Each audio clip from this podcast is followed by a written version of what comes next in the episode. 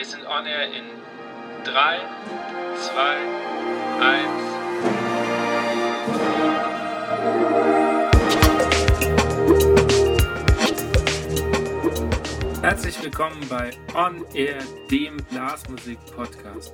Mein Name ist Andi Schreck und ich treffe mich mit Dirigenten, Komponisten, Musikern und Querdenkern aus der Welt der Blasmusik. Wir sprechen über Ansichten, neue Ideen, das Leben und natürlich Musik. Mein heutiger Gast kommt aus Hannover und gehört zu den führenden Arrangeuren in der deutschen Chorszene. Daneben gibt er Workshops, schreibt Theatermusiken, ist Produzent in seinem eigenen Tonstudio und komponiert Musik für alle Besetzungen. Er ist Filmfan und ein wahrer Musiknerd. Außerdem verantwortlich, dass ich zur A Cappella Musik gefunden habe und für mich ist er eines meiner musikalischen Vorbilder. Dass er dazu auch noch nett und bodenständig ist, runden das Ganze ab. Ich freue mich, mal über den Tellerrand der Blasmusik hinauszuschauen und darf den kreativen Kopf der Gruppe Maybe Bob begrüßen. Herzlich willkommen, Oliver Gies. Hallo, Andi. Kommen wir gleich zur ersten Frage. Was war dein letztes Stück, was du jetzt vor dem Interview bewusst angehört hast? Angehört? Ja. Das war, sage ich dir gleich, äh, irgendwas, was die Jungs Backstage beim Umziehen laut gemacht haben, was ich aber nicht kannte. So, so irgendwie funky Musik. Ähm, ja, nee, äh, kann ich dir nicht sagen, was das war, aber es war sehr cool. Christoph und Lukas, sie hören gerne Funkmusik und das kenne ich alles okay. nicht. Also, okay. Sag mal, wie ging das bei dir los? Wann kam die Entscheidung, bei dir Musik zu studieren? Ähm, ich habe erst sehr spät mit Musik angefangen, nämlich mit 15 und habe dann aber sehr schnell beschlossen, dass das mein Ding sein wird. Okay. Ich habe tatsächlich dann wie ein Besenkter die äh, Klavierstücke geübt für die Aufnahmeprüfung. Ich habe auch ungelogen nie wieder so gut Klavier gespielt wie in meiner Aufnahmeprüfung in Hannover. Okay. Also konnte ich damit blenden. Die hatten den Eindruck, ich würde total super Klavier spielen, aber ich konnte halt wirklich nur diese Stücke spielen. Ja, das kenne ich. Das äh, war ehrlich bei mir.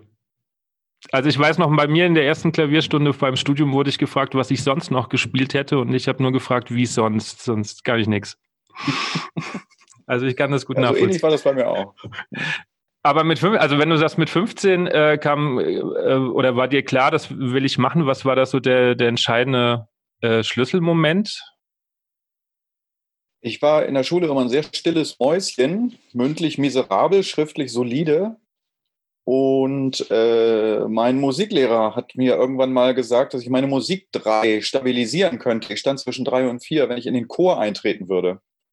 Und da bin ich reingegangen und habe da das erste Mal gesungen und habe da gemerkt, huch, das kann ich ja, das liegt mir. Ich bin sicher, andere Leute hängen sich an mich ran und das war voll das mega Wow-Erlebnis für mich. Im wahrsten Sinne des Wortes kann man sagen, ich habe da plötzlich eine Stimme bekommen. Und dann war ich auch plötzlich wer an der Schule. Hattest du vorher irgendwas mit, mit Singen am Hut?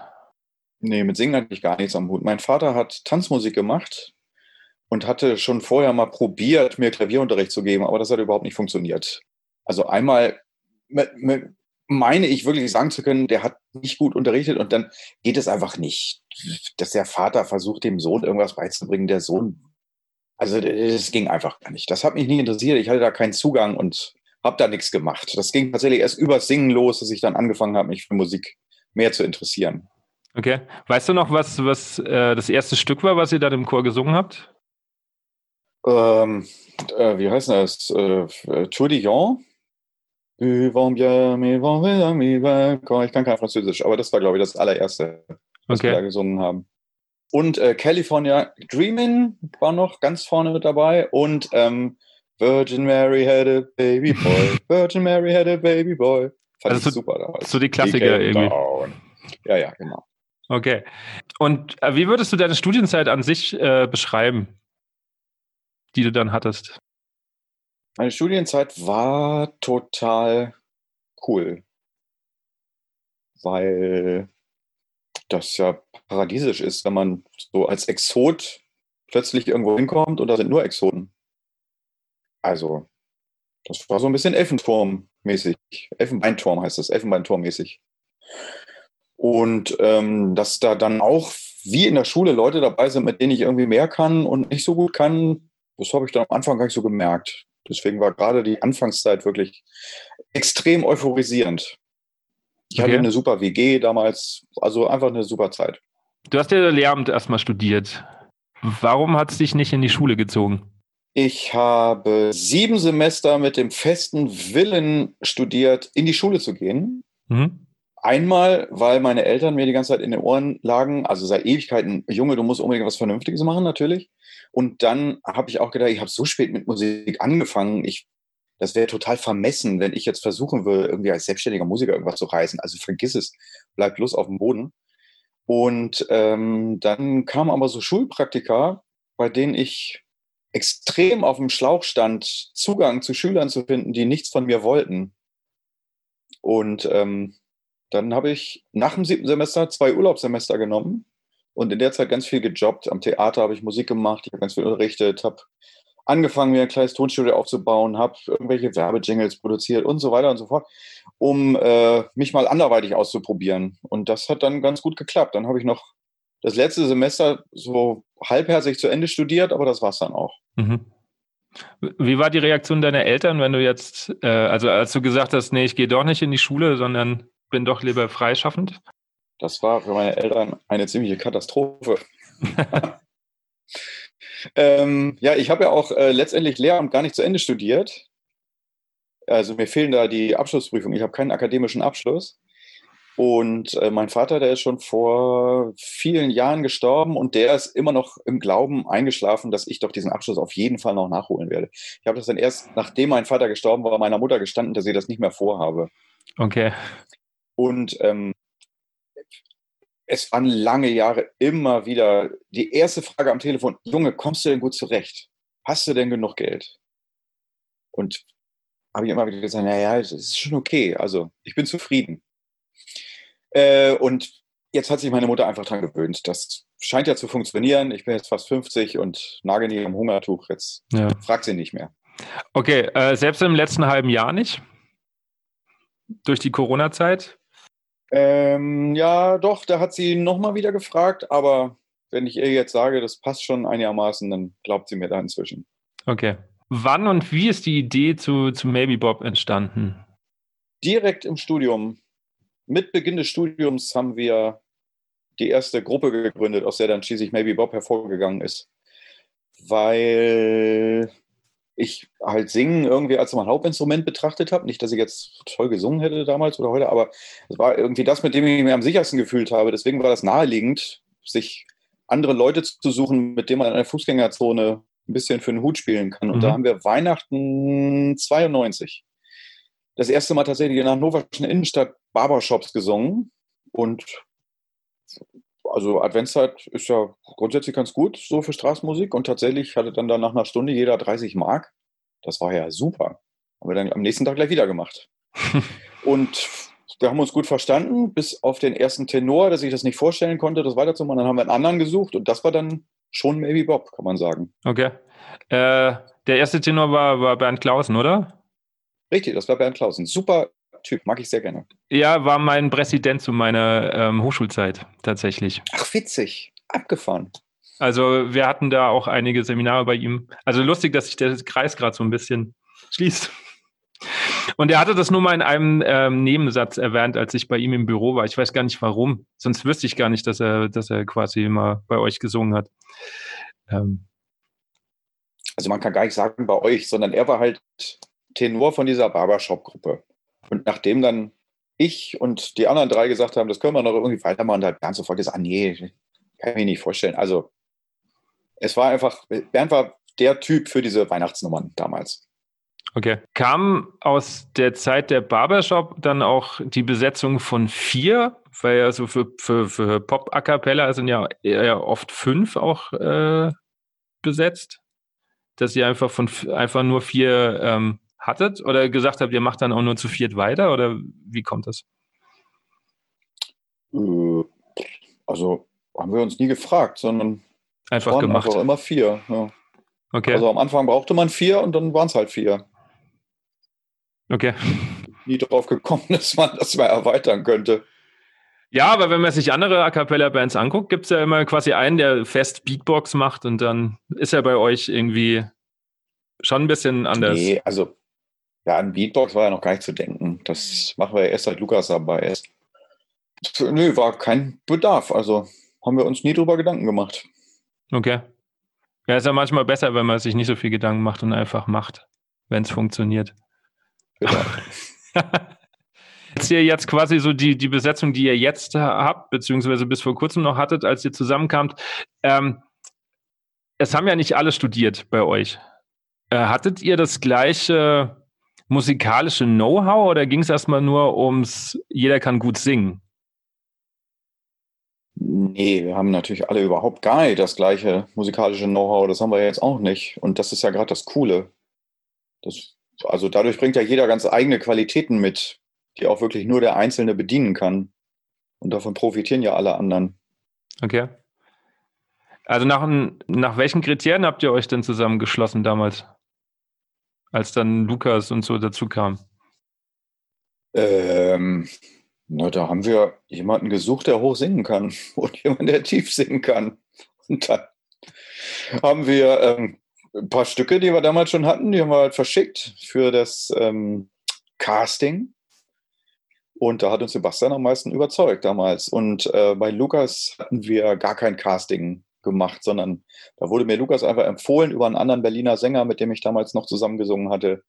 Und mit dem haben wir eine Probe gemacht und sofort gemerkt, super Typ, das ist es. Okay. Ähm, wann ging bei euch eigentlich so diese Impro-Sachen los, die ihr jetzt regelmäßig macht? Wir haben angefangen zu improvisieren, weil wir schon ewig her, also für über zehn Jahren auf jeden Fall, äh, Konzertabende hatten, die zugleich waren. Wir mhm. hatten jede Moderation festgelegt und es war vollkommen klar, nach dem Stück kommt dieses Stück. Da gab es überhaupt keine Freiräume mehr. Das lief alles wie auf Schienen. Und das fanden wir ein bisschen gruselig und sind damals noch nicht so mutig gewesen wie heute, dass wir sagen, wir machen keine festen Moderationen mehr oder würfeln auch die Stücke viel mehr durcheinander, sondern haben gedacht, wir müssen irgendwie anders, auf andere Art und Weise einen Risikomoment schaffen in der Show und sind deswegen auf die Idee gekommen, so eine Improvisation da mal auszuprobieren. Die äh, dann auch wirklich sehr risikobehaftet war. Also, das ist am Anfang bei mehr als 50 Prozent der Fälle total in die Hose gegangen. Okay. Aber hatte dadurch dann auch wieder eine gute Qualität so im Konzertprogramm hat uns wieder wach gemacht. Okay. Übt ihr das noch regelmäßig? Also irgendwie, wenn ihr euch trifft, einfach mal so zu improvisieren oder findet das nur noch Nein. auf der Bühne statt? Nee, nee. Das findet nur auf der Bühne statt, das üben wir gar nicht. Okay. Also das üben wir jeden Abend auf der Bühne, kann man sagen. Wenn du Arrangement schreibst, oder ähm, wie gehst du daran? Und nach was suchst du dir die Stücke gerade für euch aus? Ihr habt ja jetzt immer weniger, aber eine Zeit lang auch immer so ein, zwei Coversongs äh, dabei gehabt. Nach was schaust du? Also in der Anfangszeit von Maybe Bob haben wir fast nur gecovert und da mhm. haben wir einfach gesungen, auf was wir Bock hatten. Und dann ist aber recht schnell aufgefallen, andere Gruppen machen das genauso, singen auch, worauf sie Bock haben und dadurch ist irgendwie alles gleich. Da ist es dann egal, zu welcher Gruppe man hingeht.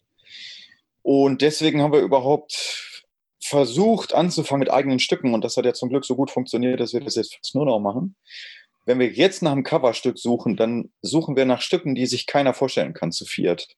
Wie zum Beispiel Bohemian Rhapsody oder Smells Like Teen Spirit oder auch Engel von Rammstein. Da war die Ursprungsüberlegung, was, womit können wir die Leute überraschen? Also wenn wir jetzt More Than Words nachsingen würden, das kann ja halt jeder oder das macht auch jeder. Schöner Song und so kann man machen, aber Bohemian Rhapsody zu viert hat halt damals noch keiner so gemacht und deswegen war das für uns erste Wahl. Okay. Und was ist dann der erste Schritt für dich als, als Arrangeur, ähm, wenn du an den Song rangehst? Äh, immer wenn ich arrangiere, überlege ich mir zuerst, wer singt wo die Melodie. Melodie muss immer nach meinem Empfinden überall bestens besetzt sein und alles andere muss ich dem unterordnen. Das heißt, mhm. ich verteile über erst erstmal über die komplette Songlänge die Melodie. Ich, wir haben ja tatsächlich sehr unterschiedliche Ranges. Es ist nicht so wie bei den Wise Guys damals, dass alle im Grunde Bariton sind mhm. und der eine halt nur ein besseres Facett als der andere. Also da, da ist es im Grunde wurscht, wer welches Solostück singt. Das mhm. ist bei uns eben nicht wurscht. Wir sind alle so eine große Terz auseinander und da kann man dann halt schon mal gucken, welche Songpassage passt auf wen. Und die kann dann auch wirklich in der Lage nur der eine richtig gut singen und der andere eben nicht. Und so versuche ich das erstmal durch den ganzen Song durchzugestalten und dann fange ich an, den Rest zu machen. von euren Songs, die du selber schreibst, ähm, was jetzt euer Markenzeichen auch ist, ist ja, dass das im Endeffekt auch von Programm zu Programm immer unterschiedlich ist. Also man weiß ja eigentlich nie, was im neuen Programm, was man präsentiert bekommt, also genremäßig. Das ist ja, glaube ich, auch euer großes Ziel, da relativ groß aufgestellt zu sein. Was ich sehr faszinierend finde, ist, ähm, wenn ihr neue Genre habt, wirkt es nie aufgesetzt, sondern man hat echt das Gefühl, ihr habt euch damit auseinandergesetzt oder du, der es dann halt auch schreibt. Wie lange brauchst du oder wie gehst du vor, um so ein neues Genre dir eigen zu machen? Ich oder wir sind immer tatsächlich auf der Suche nach irgendwas, was wir noch nie gemacht haben. Und das war gar nicht so schon immer das erklärte Ziel, sondern es hat sich so ergeben, weil wir uns selber so schnell langweilen. Mhm. Wenn wir einen Song singen und das Gefühl haben, der ist genauso wie der, den wir schon mal vor drei Jahren hatten, dann finden wir das öde. Dann haben wir das Gefühl, da können wir nichts mehr mit aussagen. Und das ist so diese, unser, unser Antrieb, dass wir das Gefühl haben, nur wenn wir auch die ganze Zeit bei der Stange gehalten sind, dann können wir auch die Leute gut unterhalten. Und ähm, tja, da sind wir natürlich immer wieder auf der Suche nach irgendwelchen Klangfarben. Und wenn ich irgendwo irgendwas aufschnappe und denke, zack, Mensch, das habe ich aber noch nie gehört oder sowas haben wir noch nie gesungen, dann versuche ich das halt aufzusaugen und versuche da richtig reinzukriechen und von innen alles Mögliche zu analysieren. Warum klingt das genau so? Wie? Was müssen wir machen, um genau diesen Klangeindruck zu erzeugen? Das klappt dann auch gerne mal nicht und führt dann manchmal zu was, was wiederum ganz anders ist als das, was ich da ursprünglich gehört hatte, aber was dann trotzdem auch für uns wieder neu ist. Und manchmal klappt es auch gar nicht. Dann ist das was für die Tonne. Das gibt es jetzt auch nicht so selten. Okay. Irgendein Beispiel, also Genre-Beispiel, was jetzt gar nicht funktioniert hat? Ähm, also, da fällt mir jetzt offen gestanden gerade keins ein. ähm, ich kann aber sagen, ich wollte schon ganz lange ein Bollywood-Stück machen und habe die Nuss nicht geknackt gekriegt. Was macht es aus, damit die Leute an Bollywood denken? Und habe das über Jahre immer mal wieder versucht und immer wieder verworfen. Und zum letzten Programm, Systemfehler, da ist es mir endlich gelungen. Da haben wir ein Bollywood-Stück drin gehabt, dass die Leute auch tatsächlich als solches erkannt haben. Aber das war zum Beispiel echt ein weiter Weg. Okay, und was war die Erkenntnis? Was macht ein Bollywood-Stück aus? Ah, da fragst du was. Also, ähm, das war irgendwie die Skala, was ist denn das? Mixolydisch, glaube ich. Mit so einem Bunker-Bunker-Groove und, und so eine total übersichtliche Harmonik. Also da passiert harmonisch nicht viel, mhm. sondern die Melodie ist halt die ganze Zeit total innerhalb dieser Skala bewegt. Im Grunde passiert darunter gar nichts außer Groove. Ähm, ja, das musste ich erstmal raffen, das so rauszuhaben und das dann auch von den Rhythmen her so zu setzen, dass das einigermaßen authentisch klang. Okay, das heißt, du hörst dir dann auch quasi, wenn du das Genre bearbeitest, ähm, tausend Stücke in dem Genre an, damit äh Genau, da habe ich mir die größten Bollywood-Hits, die Dreier-CD-Compilation habe ich mir da gekauft und das lief hier ein paar Tage rauf und runter. Und die Stücke sind ja alle total unterschiedlich und ich habe danach gesucht, was verbindet diese Stücke? Was ist bei allen Stücken gleich? Gibt es irgendein Genre, wo du dich noch nicht rangetraut hast? Äh, Klezmer will ich unbedingt demnächst backern. Das will ich auch schon seit Jahren machen. Da habe ich schon ein paar Mal mit rumprobiert. Und ähm, ja, ich möchte versuchen, ein Stück über Alltagsrassismus zu machen im Klezmer-Stil. Und das ist auch thematisch so heikel, dass ich da noch nicht am Ball geblieben bin, sondern immer, oh, nee, zu schwierig, ich mache erstmal was Einfacheres und dann ist es noch nicht dazu gekommen. Aber das kommt auch irgendwann. Überlegst du dir gerade, wenn du so Themen hast, wenn, also gerade wenn das jetzt so ähm, schwere Themen wie Alltagsrassismus äh, sind, welches Genre da am besten dazu passt? Oder ist das jetzt nur so eine fixe Idee, dass du sagst, ah, Klesmer könnte dazu? Nö, häufig äh, mache ich ein bestimmtes Genre nur, weil ich eine gute Textidee dazu habe, die es ergänzen würde, wie zum Beispiel bei Barbershop aktuell. Ja. Also wir wollten immer auch mal einen Barbershop singen, aber ich dachte, wir können nicht einfach einen Barbershop singen. Wie langweilig ist das denn? Mhm. Bis ich dann die Idee hatte, äh, Friseurnamen plus Chornamen, die ja beide, also du kennst das, ich sag das für deine Hörer, ne? Ja.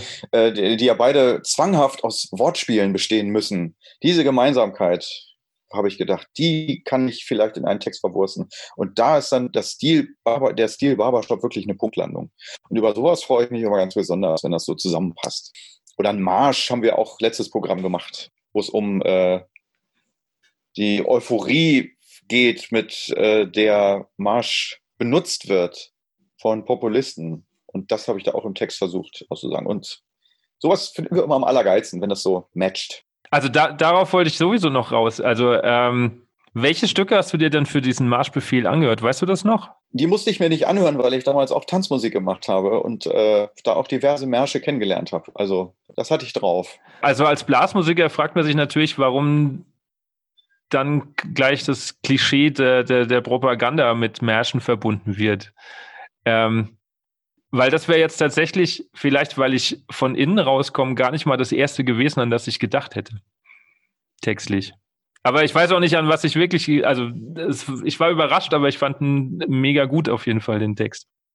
Also, ich, es, wie soll ich sagen? Also, das ist natürlich plakativ, aber ich, ich möchte auch, ähm, also ich hätte vielleicht auch irgendwas ganz anderes mit dem Marsch aussagen können, aber wenn ich jetzt so eine plakative Idee habe, die auch jeder versteht, aha, das ist mit dieser Musikrichtung verbunden, weil, dann mache ich das. Also, da da können wir etwas mit aussagen und da hat jeder was von. Das muss man nicht lange erklären.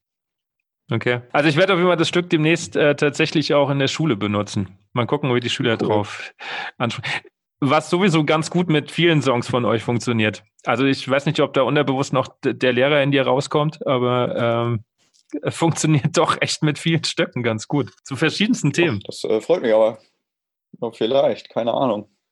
Lehrer bei hart. Ja, wie kommst du dann zu den Themen? Also klar, gut, äh, diese kritischen Sachen, die sind ja jetzt sowieso sehr präsent auch, äh, aber wenn ich jetzt so an alte Stücke zurückdenke, Seifenspender, also ihr habt ja über alles irgendwie mal gesungen.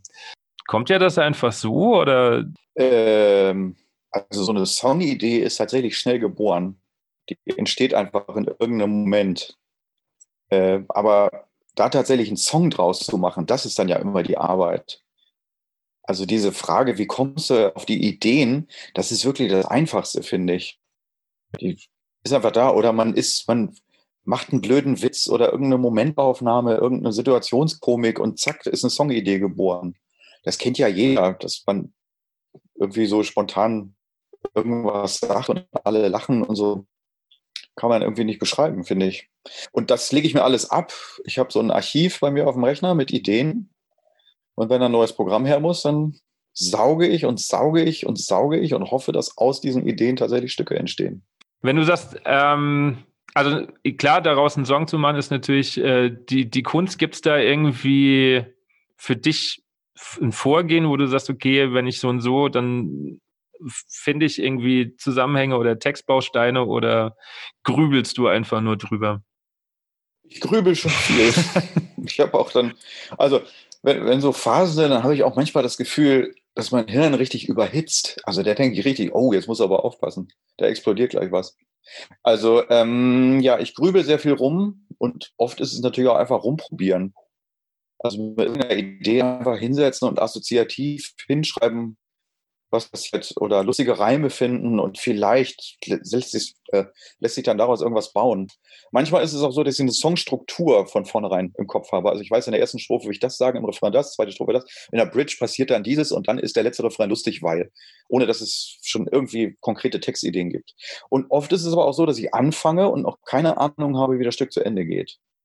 Und wenn ich dann mit dem Text nicht weiterkomme, dann mache ich schon mal die Musik dazu. Und wenn ich damit auch nicht weiterkomme, dann arrangiere ich das schon mal. Und dann ist meine schon die erste Strophe fix und fertig für uns.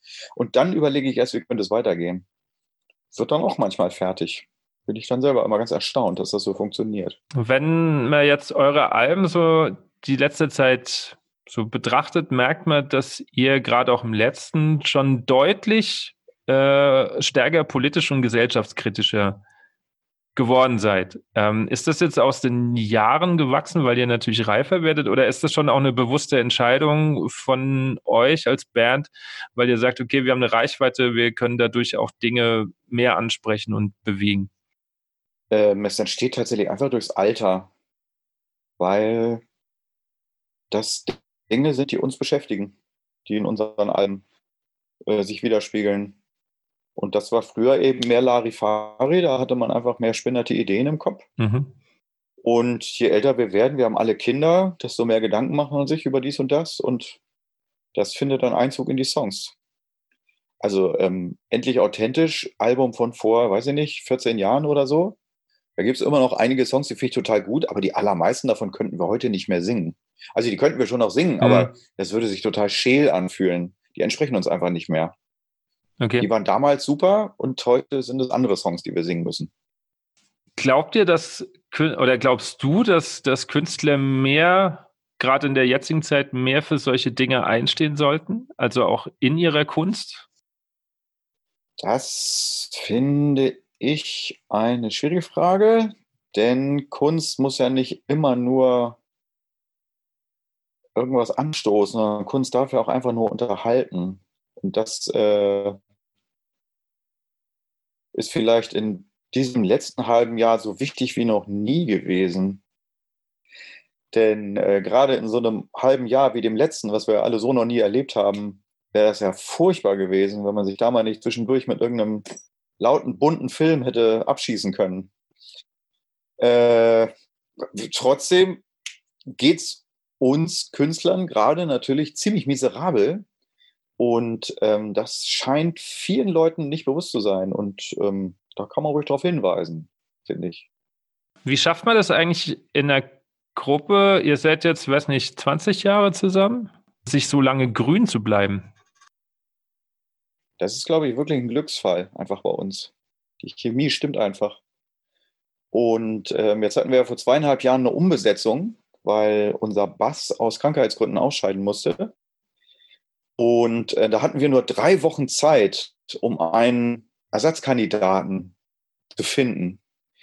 Und da ist es jetzt einer geworden, Christoph, den wir vorher nicht kannten, der uns vorher nicht kannte, der ist zur Tür reingekommen. Wir wussten sofort, zack, der ist es. Also das ist schon wieder matchlich, so ein Match, das Glück hat, glaube ich, nicht jeder. Wir haben uns auch schon die Hörner abgestoßen, natürlich, aber so richtig gestritten haben wir uns in den 20 Jahren wirklich nie. So komisch das ist. Ihr könnt vielleicht mal einen Beziehungsratgeber rausgeben, wenn das so gut funktioniert. Hey, können, wir, können wir nicht, glaube ich, weil wir einfach selber gar nicht wissen, wie es funktioniert. also, also wir wissen schon, wir haben unterschiedliche Temperamente, unterschiedliche Charaktere und haben einfach das Glück, dass sie sich insgesamt sehr gut ergänzen. Also es dürfte keiner dabei sein, der genauso ist wie ich oder genauso ist wie Jan. Das würde dann schon nicht mehr funktionieren. Sondern dadurch, dass jeder so sein Ressort hat, funktioniert das ganz gut. Wir haben den Ausgleichenden, wir haben den Aufbrausenden, wir haben, naja, wir haben alles dabei. Okay. Wenn ihr an ein neues Programm, Programm geht, äh, wie lernt ihr die ganzen Stücke auswendig? Beziehungsweise wie behaltet ihr alte Stücke im Kopf? Also im Moment oder die letzten Jahre ist ja möglich, dass man mit euch irgendwas singen kann, auch irgendwas Altes und ihr singt es einfach. Oder hat es nur den Anschein? Und wenn ich genau hinhören würde, wäre es nicht ganz ja, so. Also natürlich versingen wir uns bei alten Stücken. Die neuen Stücke, die äh, haben wir immer sehr schnell auswendig. Sobald wir anfangen, da Choreografie zu proben oder szenisch zu proben, ist ja nicht alles choreografiert, äh, hat man das ruckzuck drin. Sobald das Hirn das irgendwie noch mit einem Schritt verbindet oder eine größere Geschichte dazu spinnt, also noch irgendwelche Bilder dazu baut, die im Text jetzt nicht direkt vorkommen, die sich aber bei uns abbilden, geht das Auswendiglernen inzwischen total schnell.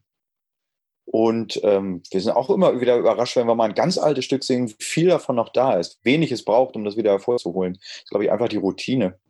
Aber trotzdem krass, wenn das, also ihr habt ja schon echt viele Alben und viele Stücke gemacht und wenn man dann irgendwas von vor 14 Jahren rauszieht, dass das trotzdem da ist. Also, ähm, oder also, da gibt es schon viele Stücke, die wir nicht mehr drauf haben. Von den alten Stücken werden ja häufig immer die gleichen gewünscht. Und die singt man dann eben doch vielleicht alle fünf, sechs, sieben Konzerte mal. Dadurch werden die warm gehalten. Aber man könnte uns da auch richtig aufs Kreuz legen. Wenn man sich da jetzt irgendeine Kamelle wünscht von vor zwölf Jahren, die wir seit zehn Jahren nicht gesungen haben, natürlich können wir die nicht mehr. Die müssen wir ablesen. Okay. Ähm, ihr arbeitet ja auch, also wie du schon gesagt hast, szenisch und äh, ihr habt, glaube ich, auch noch einen Vocal Coach ab und zu. Stimmt das? Hm, der ist alles in einem. Ah, okay. Wir arbeiten viel mit Felix Pov Roslo aus Berlin, der äh, Vocal Coach und Regie Coach und Emotion Coach und alles Mögliche in einem ist. Okay.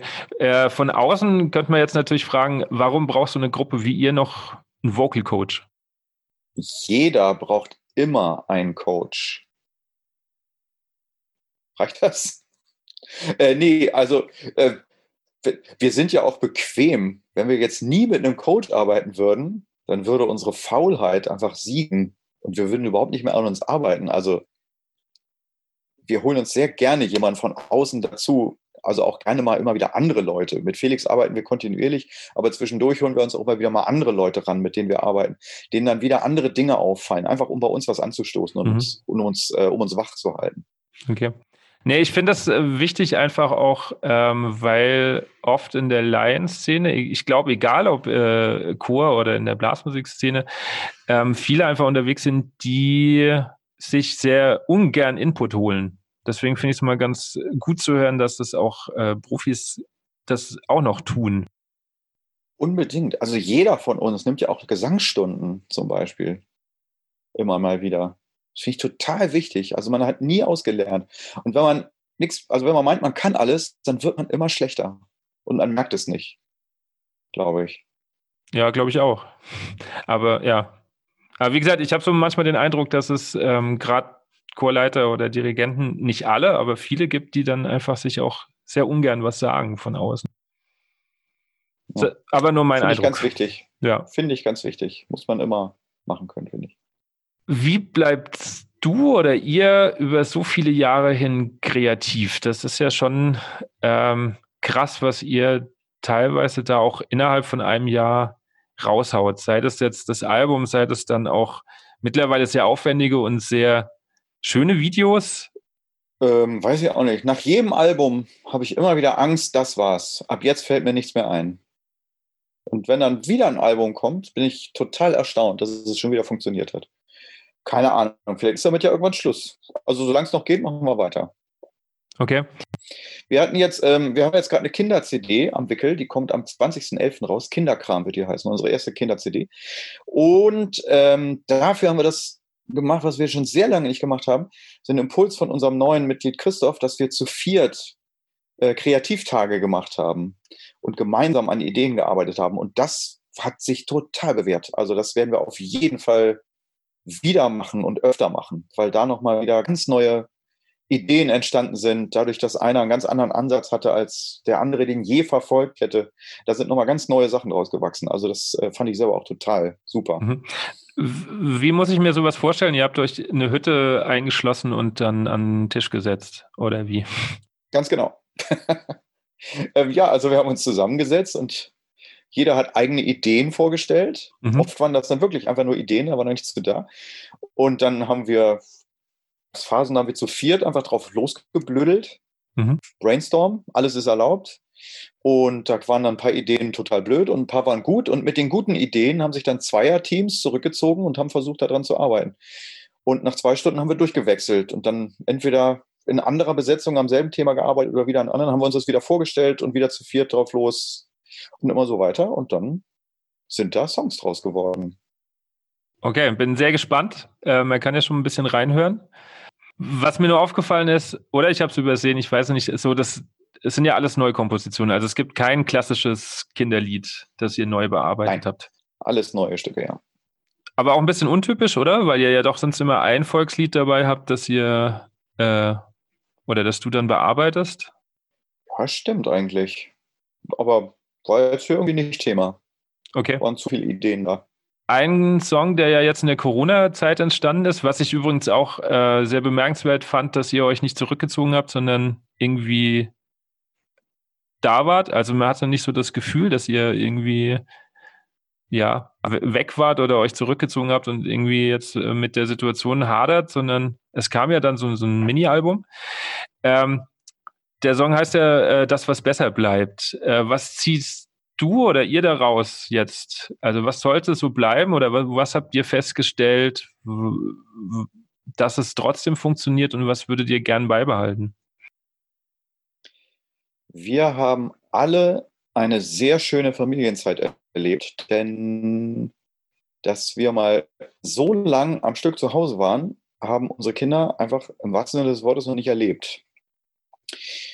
Und also das nehmen ja viele Leute mit, diese Zeit, die man investiert, um sich Ruhe zu nehmen, mhm. die, äh, die ist häufig nicht da gewesen. Und das haben wir uns alle vorgenommen, dass wir das uns bewahren wollen. Tatsächlich. Dass man nicht mehr nur Hansdampf in allen Gassen sein muss, sondern dass es auch total okay ist, wenn man sich dann doch mal zurücknimmt und nicht mehr alles machen muss. Das heißt, ihr spielt weniger Konzerte? Nö. Äh, also momentan ja. spielen wir natürlich deutlich weniger Konzerte, was zur Folge hat, dass wir, wenn wir wieder spielen werden, deutlich mehr Konzerte spielen werden, als wir eigentlich uns schon vorgenommen hatten. Einfach um äh, unsere Ressourcen, die wir jetzt gerade aufbrauchen, vielleicht wieder so ein bisschen anzufüttern. Aber ähm, wir haben uns die Konzerttage oft noch sehr zugeballert mit allen möglichen anderen Kram. Wir wohnen in vier verschiedenen Städten. Hamburg, Berlin, Weimar und Hannover. Das heißt, ähm, dass nicht viel möglich ist, wenn wir gerade nicht miteinander unterwegs sind. Also dann es ist einfach immer ein Aufwand, wenn man sich zusammentrifft. Und äh, deswegen haben wir die Zeit, die wir dann unterwegs waren, immer total vollgepackt mit Videos hier und Crowdfunding, Dankeschön einlösen da und Song üben und bla bla bla. Und das wollen wir ein bisschen entzerren, dass wir sagen, jetzt treffen wir uns mal und proben einfach nur zwei Tage. Und dann geben wir wieder zwei Tage Konzerte und dann machen wir aber tagsüber nicht mehr so viel. Ich meine, ich bin ja auch nicht mehr der Jüngste. Da muss man auch schon ein bisschen aufpassen. Okay, das heißt, eure Vormittage sehen dann wie aus? Ihr, ihr entspannt euch einfach. Ist der Plan. Oder reist ihr später an? Das, das ähm, funktioniert auch meistens tatsächlich. Wir haben zwei Techniker, drei Techniker in Nicht-Corona-Zeiten. Momentan sind wir wieder nur mit zwei unterwegs, die immer schon recht früh in der Location sind und alles installieren. Und wir kommen dann erst so gegen vier in die Location. Das heißt, äh, nach dem Frühstück haben wir in der Regel wenn der Weg nicht zu lang ist, die Zeit, uns alle nochmal aufs Hotelzimmer zurückzuziehen und jeder chillt einfach ein bisschen. Mhm. Okay. Was machst du, wenn du nicht auf der Bühne stehst oder schreibst? Du schreibst ja relativ viel. Ich, bleibt da überhaupt Zeit, was anderes zu tun? Ich bewege mich sehr gerne. Ich gehe sehr gerne spazieren. Ich fahre sehr gerne Fahrrad. Ich verbringe sehr gerne Zeit mit meiner Frau und meinen Kindern. Und ähm, ich spiele sehr gerne Brettspiele und muckel hier sonst auch so rum. Also ich bin jetzt nicht so der Handwerker für die ganz groben Sachen, aber so filigrane Sachen, die kann ich ganz gut. Und mache da gerne viel und auch für andere. Also ich nähe zum Beispiel oder mache so kleine Reparaturen von irgendwelchen Sachen, die anderen viel zu kleinteilig und zu frickelig mhm. sind. So, das kommt dann irgendwann bei mir und ich mache das wieder heile. Beruhigt dich das? Ja, das beruhigt mich tatsächlich. Da kann ich sehr gut bei entspannen. Kochen tue ich auch sehr gerne. Dabei beruhige ich mich auch. Ähm, ihr kocht, glaube ich, alle vier ganz gerne, oder? Wenn ihr, ihr bietet das ja immer an in eurem Crowdfunding, dass, äh, dass ihr Genau, kocht. das ist beim Crowdfunding als Idee entstanden, weil wir alle gerne und auch gar nicht so schlecht kochen. Sind wir immer wieder überrascht, wenn wir das einlösen, dieses Crowdfunding essen, dass es eigentlich immer gut schmeckt. Da hatten wir noch keinen Totalausfall. Ähm, kommen wir nochmal zur Musik. Gab es schon mal einen Song, den du geschrieben hast, der auch vielleicht gar nicht so leicht von der Hand ging, wo dein Herz so dran lag und die Jungs haben gesagt, nee, geht nicht? Natürlich, das gibt es immer wieder. Und da gibt es dann einige, die liegen rum und ich denke immer noch Jahre später, oh, das ist doch so gut, warum wollen die das nicht singen? Und dann gibt es andere, gucke ich einen Monat später drüber und sage, ach, die Jungs hatten recht. Gut, dass wir das gar nicht erst probiert haben. Liegt es dann eher, eher an der Thematik am Text oder eher dann am, am Arrangement? Oder ist das so ein Konglomerat aus allem? Ach, mal so, mal so. Manchmal funzt es einfach nicht. Okay. Man verliert ja den Überblick. Wenn man sowas schreibt, dann hat man einfach keinen Abstand mehr. Man ist da so mit den Details beschäftigt, dass einem der Blick fürs große Ganze irgendwann total abgeht. Und das braucht dann ein bisschen Abstand, mhm. um dann einschätzen zu können, ob das tatsächlich ganz okay ist oder ob das einfach Käse ist. Okay. Äh, holst du manchmal dann noch einen raus und bearbeitest den, weil, weil es dir dann doch wichtig ist oder sind die dann wirklich ad acta? Manche sind ad acta, weil da einfach die Grundidee schon bescheuert ist. Und manche hole ich wieder raus und überarbeite die. Ich habe äh, fürs letzte Programm angeboten ein Rap, in dem äh, MC Sprache über sich selber rappt. Also die Geschichte der deutschen Sprache als Rap aus der Ich-Perspektive. Und äh, das funktioniert einfach. Also, oder mein Ansatz, wie ich das probiert habe, das ist, das wirkt wie ein pädagogischer Schulsong, der entertainmentmäßig nichts zu bieten hat. Okay, also kommt doch wieder der Lehrer wahnsinnig. Viel Zeit, wahnsinnig viel Zeit reingesteckt. Das war wirklich total schwierig. Schade drum. Hm. Das war nicht gut. Andere Sachen nehme ich mir wieder vor und sehe dann, ach ja, da muss man das und das machen. Und dann äh, kommen die tatsächlich doch noch Okay. ins Programm irgendwann. Also jetzt, wo du das so erzählst mit der Sprache, hätte es mich ja schon mal interessiert, wie das äh, geklungen hätte. Du, vielleicht hole ich mir das auch nächstes Jahr nochmal vor und sehe dann, was man da ändern kann. Wer weiß. Bin gespannt, ob du die nächste Frage beantworten kannst. Ähm, ihr versucht ja auch, oder ihr habt ja auch immer so, so einen, den typischen Popsong dabei und über die Jahre verändert sich ja auch die, die Popmusik. Wie würdest du jetzt ähm, jemandem erklären, was sich in der Popmusik in den letzten 10, 15 Jahren geändert hat? Und wie persönlich findest du die Entwicklung? Äh, mein Papa hat früher schon mit der Musik, die ich gehört habe, nichts anfangen können. Mhm. Er hat immer gesagt, da ist doch gar keine Melodie, da passiert doch gar nichts. Das ist doch harmonisch immer das Gleiche. Und dem habe ich damals gesagt, na ja, es steht jetzt nicht mehr so wie früher die Komposition im Vordergrund, sondern es ist irgendwie, man ist auf der Suche nach einem besonderen Sound. Und der macht dann eher so ein Stück aus. Und ähm, das ist immer noch so, finde ich. Es gibt ja tausend Stücke, die auf demselben viertaktigen Akkordschema basieren, Mhm. die aber trotzdem nicht miteinander zu vergleichen sind, weil die alle so einen markanten eigenen Sound haben, wenn sie gut gemacht sind. Und ähm, jetzt zur aktuellen Entwicklung der Popmusik, das finde ich schon ein bisschen öde, was da so passiert. Das ist ja alles sehr eindimensional. Die meisten Songs entstehen ja in irgendwelchen Produktionswerkstätten. Da macht einer einen Groove, ein anderer baut Akkorde drüber und der dritte versucht sich dann da irgendeine Melodie drüber auszudenken und der vierte schreibt einen Text dazu. Und das hat oft gar nichts mehr, was in meinen Augen irgendwie markant ist. Mhm. Wir machen ja einmal im Jahr den Flashback, wo wir die größten Hits des Jahres zu einem Medley verarbeiten. Und äh, das finde ich von Jahr zu Jahr mehr ein Angang, sich überhaupt durch diese Songs durchzuhören, weil ich die überwiegend so langweilig finde. Und die so wenig Prägnantes haben, dass es total schwierig ist, die zu viert nachzusingen, dass man die auch erkennt. Also ein ABBA-Song erkennt jeder. Er ist unkaputtbar. Und heutige Songs, die produziert werden, die haben vielleicht einen eintaktigen Refrain-Hook. Und der ist zum Wiedererkennen. Und der ganze Rest ist völlig beliebig. Das finde ich äh, doof. Wa- Warum glaubst du, dass die Entwicklung dahin geht oder hingegangen ist? Mm. Das ist, weiß ich nicht, ob ich damit richtig liege, aber man nimmt sich immer weniger Zeit. Da sind wir jetzt wieder bei dem, was hoffentlich besser bleibt. Man nimmt sich für alles wenig Zeit. Alles muss schnell und bunt und schnell wieder vorbei sein. Und deswegen ist gar nicht so die Zeit, sich auf irgendwas einzulassen, was sich kompositorisch entwickeln muss, sondern Mhm. Hauptsache es macht äh, äh, äh, äh. und ich kann dazu einen Kopf nicken, dann bin ich schon zufrieden. Das kann ich laut im Auto hören und muss nicht dabei sein, sondern das zerstreut mich oder ich, ich kann da sonst was zu denken. Aber so ein ABBA-Song, der braucht ja viel mehr Zuwendung, um den wertschätzen zu können. Und die nimmt sich halt kaum noch jemand.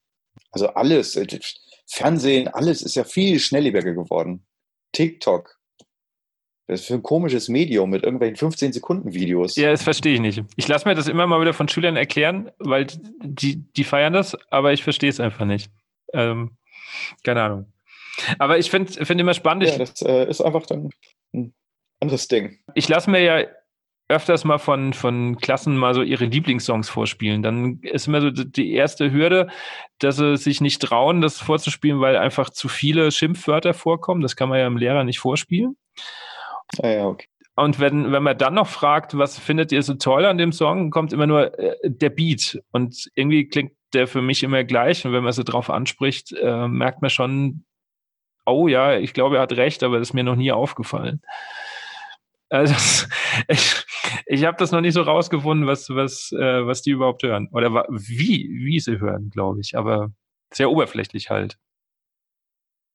Meine Kinder sind schon ganz groß, haben so mit 13, 14 die Songs gehört, die wir in unserem Flashback singen. Also tatsächlich das, was Spotify als die größten Hits des Jahres ausspuckt. Und denen ist es dann irgendwann aufgefallen, dass sie gesagt haben, hm, das ist ja irgendwie alles gleich.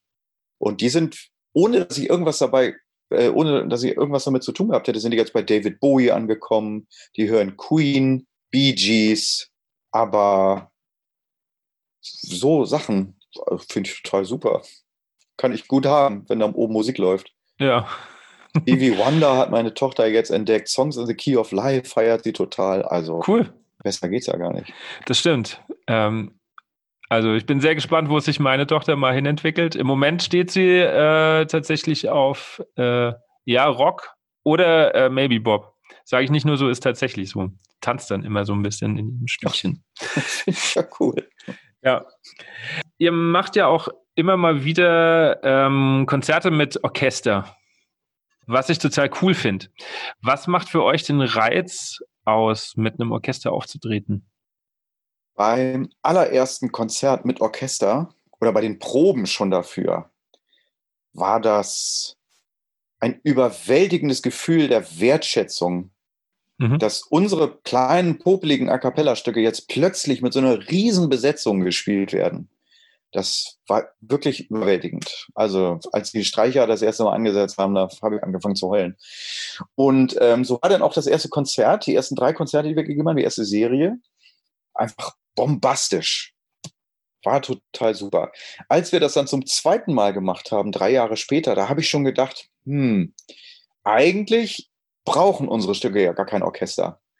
Eigentlich ist das so draufgebappt, ohne dass es jetzt unbedingt nötig wäre. Und da ging es dann schon los, dass ich äh, ein Stück geschrieben hatte, was nur mit Orchester funktioniert und habe auch da wieder inhaltlich nach irgendwas gesucht, was, was kann dem entsprechen.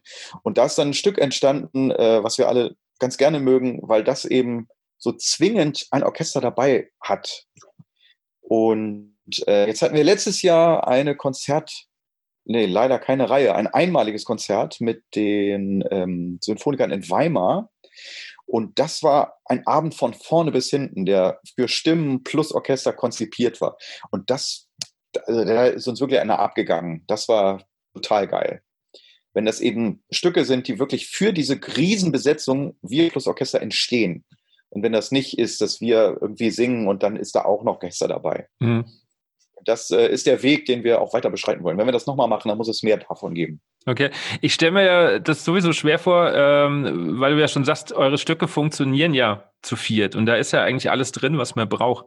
Dann noch ein Orchester mit 60 Mann dazu zu schreiben. Ähm. Ich konnte mir das ja am Anfang auch gar nicht vorstellen. Die äh, ersten Orchester-Arrangements für unsere erste Konzertreihe, die habe ich auch nicht selber geschrieben. Die hat jemand von außen geschrieben. Mhm der das total genial gemacht hat. Der dann auch teilweise unsere Stücke aufgebrochen hat, sodass das Orchester einmal schön blühen kann und so. Äh, der hätte das auf eine Art und Weise gemacht, da wäre ich nie drauf gekommen. Also das war wirklich nötig, dass es jemand von außen macht. Denn wie gesagt, ich habe die Stücke ja für vier Leute geschrieben und die waren damit fertig. Inzwischen würde ich denken, könnte ich das vielleicht auch. Weil ich vielleicht auch zu den Stücken inzwischen mehr Abstand habe. Weiß ich nicht. Okay. Wie wäre es mit einem Konzert mit einem 60-Mann symphonischen Blasorchester?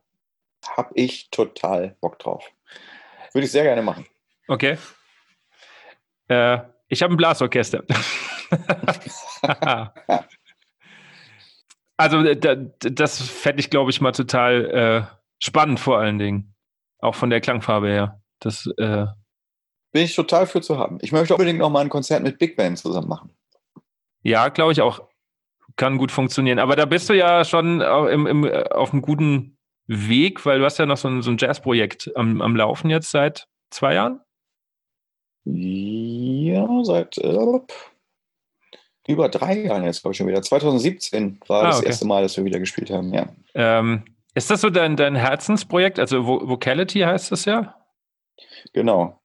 Ja, das ist äh, tatsächlich ein Herzensprojekt. Das ist äh, überhaupt nicht zum Geld verdienen und Äh, jeder Abend ist auch besonders, weil wir so selten spielen, dass wir wenig Routine haben miteinander. Also bei Maybe Bob habe ich sehr viel Routine. Und deswegen tut das total gut, mit Vocality zu spielen und den Moment einfach noch mehr zu feiern, als ich das bei Maybe Bob machen kann. Kommt das so aus dieser, dieser äh, ja gut, Barbershop ist da auch noch weit weg, aber ihr habt ja am Anfang auch so, glaube ich, ein bisschen jazzige Sachen gemacht. Ist das so deine heimliche Liebe Jazz? Ähm, es ist die Musik, mit der ich sozialisiert bin, würde ich sagen. Also damals im Chor habe hab ich auf jeden Fall mehr populäre Stücke gesungen als klassische Stücke.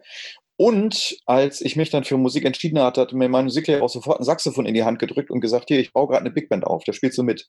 Üb. In einem Monat bist du dabei. Äh, und deswegen, also ich habe ja nie im Orchester gespielt, sondern ich habe in der Big Band quasi angefangen, Musik zu machen. Deswegen ist das die Musik, mit der ich groß geworden bin, klingt bescheuert, aber ähm, ja, so ist es. Okay. Was bedeutet Erfolg für dich? Was bedeutet Erfolg für mich? Äh,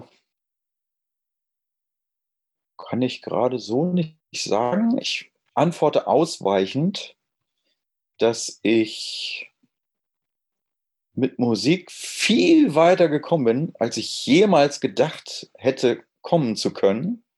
Und dafür bin ich unendlich dankbar. Ähm, also es gibt Gruppen, die sind, oder Künstler, die einfach berühmt sind, irgendwelche Stars. Mhm. Da habe ich ja gar nichts mit zu tun, sondern wir sind ein Nischen-Act. Aber dass wir als Nischen-Act trotzdem so erfolgreich sind, dass wir problemlos, wenn es kein Corona wäre, unsere Familien ernähren können, das finde ich ein unfassbares Glück. Und das, äh, über diesen Erfolg bin ich sehr dankbar. Und das heißt für mich auf jeden Fall auch Erfolg. Also Erfolg heißt für mich nicht, äh, Superstar zu sein, ein Konzert zu geben und dann ausgesorgt zu haben, sondern mit dem gut klarzukommen, was man macht. Wenn du jetzt ähm, deinem 15-jährigen Ich begegnen würdest, welchen Ratschlag würdest du dir selbst geben? Oh Gott, da würde ich mir so einige Ratschläge geben. Ähm, oder vielleicht würde ich mir auch viele Ratschläge nicht geben. Denn vieles, was ich damals gemacht habe, finde ich aus heutiger Sicht zwar fragwürdig, aber trotzdem hat mich ja alles dahin gebracht, wo ich jetzt bin. Deswegen war das schon ganz okay. Ich würde mir vielleicht raten, mal einen äh, Kiefernorthopäden aufzusuchen. Weil das irgendwie damals niemals niemand auf dem Schirm hatte, dass meine Weisheitszähne meine Zähne so zusammendrücken würden, dass ich eine Klammer gebraucht hätte. Und ähm, da hätte ich vielleicht, ja, das würde ich meinem 15-jährigen Ich vielleicht sagen, dass ich doch das doch mal in Angriff nehmen könnte. Wir kommen jetzt so langsam zum Schluss. Ich habe noch so ein paar ähm, Schnellrate äh, oder schnell ja, Fragen. Ähm, was würdest du tun, wenn du nicht Musiker geworden wärst? Also was wäre dein Plan B gewesen, wenn es nicht funktioniert hätte? Ähm, ich hätte vielleicht Dioramen für Modellbahnen gebaut. Okay. Okay, äh, überraschende Antwort. Also, oder? Schnellraderunde ja, ja. hast auch schnelle Antworten? Ja, ja, ja. ja gut. Ähm, äh, lustigster Auftritt? Ähm, oh Gott, lustigster Auftritt war äh, im Café Spielplatz in Schwäbisch Münd, wo wir eine Bühne hatten, die in meiner Erinnerung nicht mal zweimal einen Meter groß war und wir aber alle aufwendige Choreografien getanzt haben. Das war äh, sehr witzig. Ja, das glaube ich. Mit welcher Person würdest du gerne mal einen Tag verbringen und warum? Also tot oder lebendig?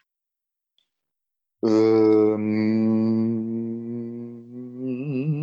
Sting finde ich sehr interessant. Stevie Wonder finde ich sehr interessant. Paul McCartney. Also das sind halt alles so Idole. Hm. Die würden ja mit mir keinen Tag verbringen wollen. Wer weiß. Die würde ich vielleicht mal so mäuschenmäßig über die Schulter gucken. Spannend, weil ähm, du hast äh, fast die gleiche Antwort gegeben wie ich, als ich das gefragt wurde.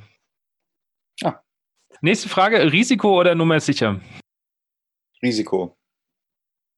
Hat sich das bewährt? Ja, finde ich schon. Okay. Gibt es was, vor dem du dich drückst, dich aber gerne überwinden würdest? Ähm,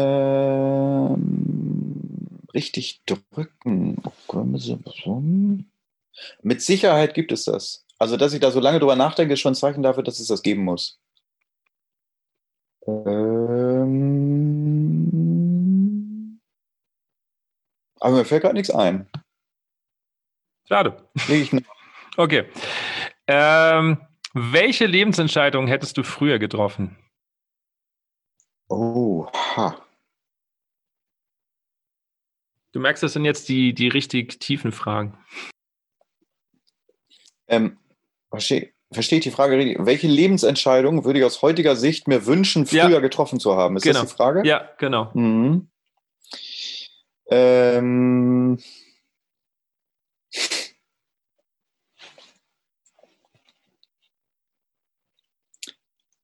ich wäre gern früher mit der Frau zusammen gewesen, mit der ich jetzt zusammen bin. Okay. Ähm, nächste Frage noch. Bücher oder Filme? Hm, Filme. Okay, das passt gut zur letzten Frage. Es wird ein Film mit dir in der Hauptrolle gedreht. Äh, welches Genre wäre das? Und wärst du eher der Protagonist oder der Antagonist? Also, ich werde nicht von jemandem gespielt, sondern ich spiele. Genau, damit. ja. Ah, okay. Welches Genre wäre das? Das wäre irgendein dialoglastiger Independent-Film, den niemand guckt und ich wäre der Antagonist. Wie, wieso dialoglastiger Independent-Film? Naja, Action kann ich nicht. Ich kann nur labern. Motorisch einfach nicht besonders begabt. Okay, da also ist nicht viel zu holen. Hast du gerade irgendeinen Film im, im Kopf so als Vorbild? Ähm, oh Gott, oh Gott, du stellst ja wirklich Fragen. Nee. Nee, ich glaube, so ein Film mit mir, der müsste erst geschrieben werden. Sowas gibt es auch nicht. Wäre ja auch noch ein Projekt für die nächsten Jahre, oder? Aber nicht für mich. Einen Film werde ich, glaube ich, nicht schreiben. Okay. Ah, ich habe ein Projekt, vor dem ich mich drücke. Und zwar fragen mich Verlage seit Jahren, ob ich nicht bei denen mal ein Arrangierbuch rausgeben will. Und ähm, ich habe schon ab und zu mal so kleine Workshop-Texte geschrieben mhm. und da brauche ich immer Ewigkeiten für.